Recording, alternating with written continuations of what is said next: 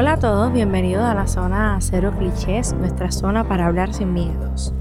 El otro día estaba hablando con una amiga que me contaba sobre su ruptura con su novio y cómo lo estaba viviendo.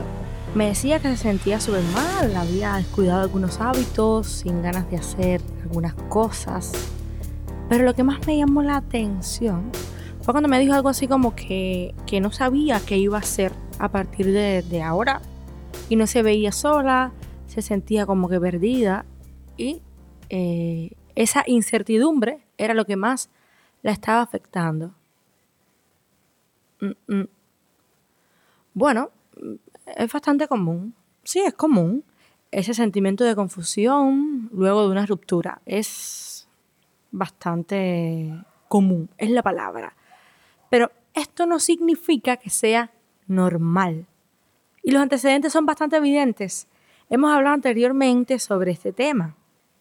Ser dos en el cuerpo de uno. Así se llama aquel episodio donde tocábamos el tema de cuán beneficioso resulta que cada individuo en la pareja no renuncie a sus prácticas personales en nombre de atender completamente una rutina donde solo dos pueden ser protagonistas y el cada uno se diluye. Hablábamos de esto que tiene mucho que ver con, con este fenómeno posterior a la relación. Pero también dentro de salvar, cuidar el espacio personal, existe otro espacio que es mucho más vulnerable, delicado, sustancioso y tiene que ver con la parte subjetiva, el procesamiento de la experiencia individual, lo que me compete solo a mí, la información que necesito para mis motores. Me explico mejor.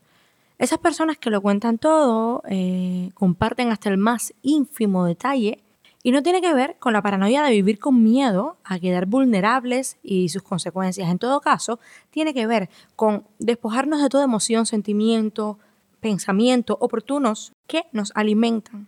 Estar tan abiertos en espera de aceptación, cuestionamiento, apoyo, que no seremos capaces de evaluar por nosotros mismos de calificar y almacenar lo que podamos sentir en nombre de creer que somos suficientes como para saber valorar y quedarnos con eso. Exponer y ventilar todo sobre nosotros pudiera ser visto desde muchos ángulos. Personas dirían que te hace menos interesante, pues no habría nada nuevo que, que conocer, que descubrir, que como les decía, puedes quedar vulnerable ante otros y no desecho esas consecuencias, pero me interesa más hacerles notar el cómo exponerse de esta forma moviliza el eje central, nuestro eje central, hacia el otro, de quien dependerá cada lectura de las cosas en nuestra vida y así quedaremos siempre esperando. Esto fue lo que le pasó a mi amiga.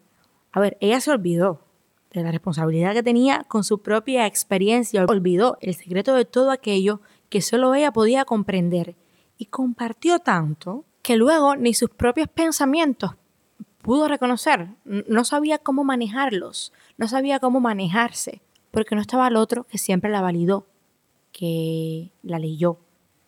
No estaba, estaba ella sola y no sabía cómo conducirse. Ser honestos y transparentes en una relación no significa poner en la mesa hasta el más mínimo contenido personal. No siempre compete a la dinámica de pareja. Por lo tanto, no es necesario.